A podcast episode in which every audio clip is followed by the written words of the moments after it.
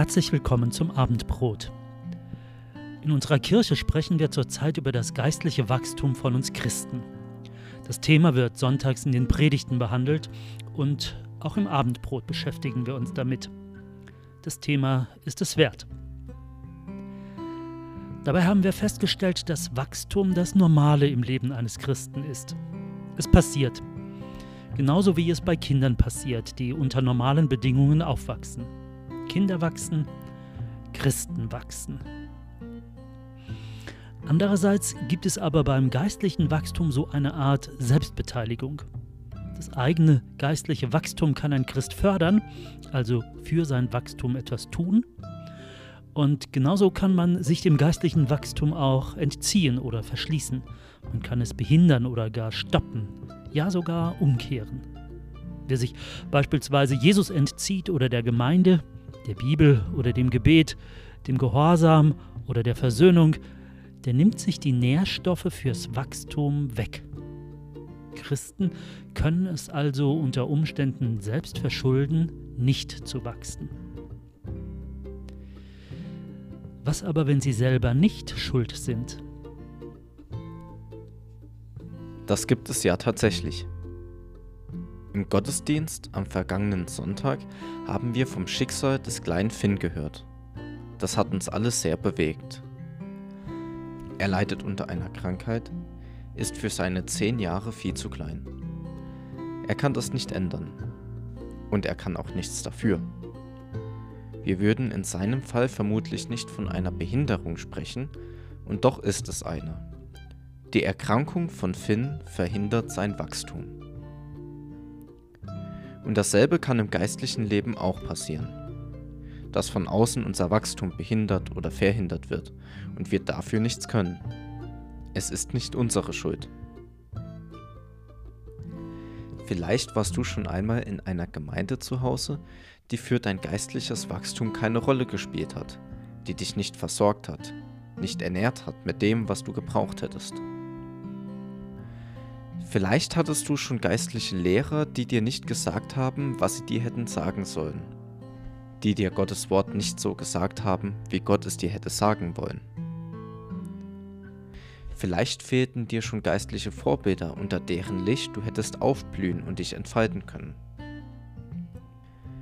Vielleicht hat dich auch der Teufel des Öfteren schon ausgenockt, dich gelähmt, aufs Abstellgleis gestellt die Zweifel und Sorgen das Wirken Gottes überwuchern lassen, dich an der Nase herumgeführt, dich völlig aus dem Häuschen oder durcheinander gebracht. Vergessen wir nicht, dass wir auch einen Gegenspieler haben. Und trotzdem ist er nicht der Big Boss. Und auch die Verhinderer von Wachstum sind das nicht. Natürlich können uns Menschen, Situationen, Umstände, ja auch ein ganzes Umfeld im Wachstum bremsen aber wir sind dem nicht chancenlos ausgeliefert. Menschen zum Beispiel oder eine Gemeinde sind nicht unausweichlich. Schwierig ist es allerdings herauszufinden, ob tatsächlich jemand anderes uns im Weg ist oder ob wir uns nicht doch selber im Weg stehen. Es ist ja schon irgendwie bequemer, die Schuld immer bei anderen zu suchen.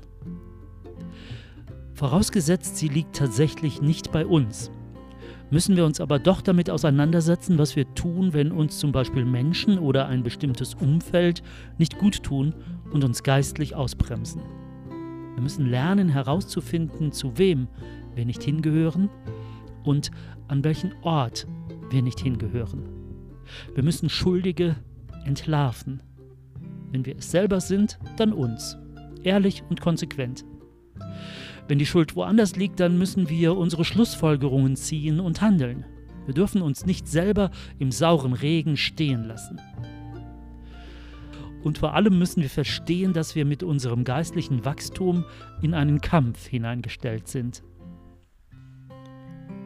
Die Sache ist echt kompliziert. Oder vielleicht doch auch ganz einfach. Jesus hat doch einmal davon gesprochen, dass seine Nachfolger nichts anderes tun müssen, als in ihm zu bleiben. Wenn wir Christen also das tun, an Jesus hängen bleiben, dann gelingt das Wachstum auch.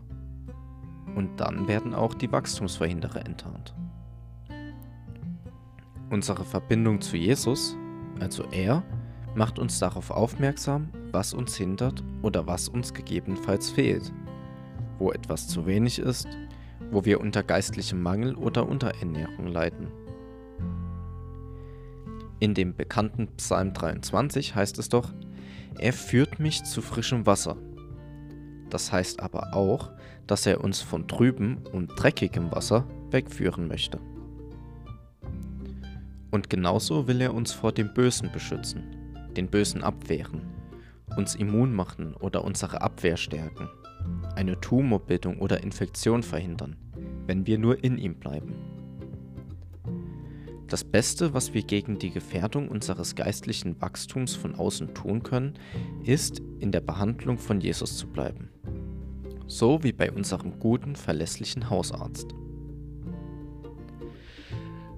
Vielleicht hast du durch unsere heutigen Gedanken den ein oder anderen Behinderer oder Bremser deines Christseins ausmachen können.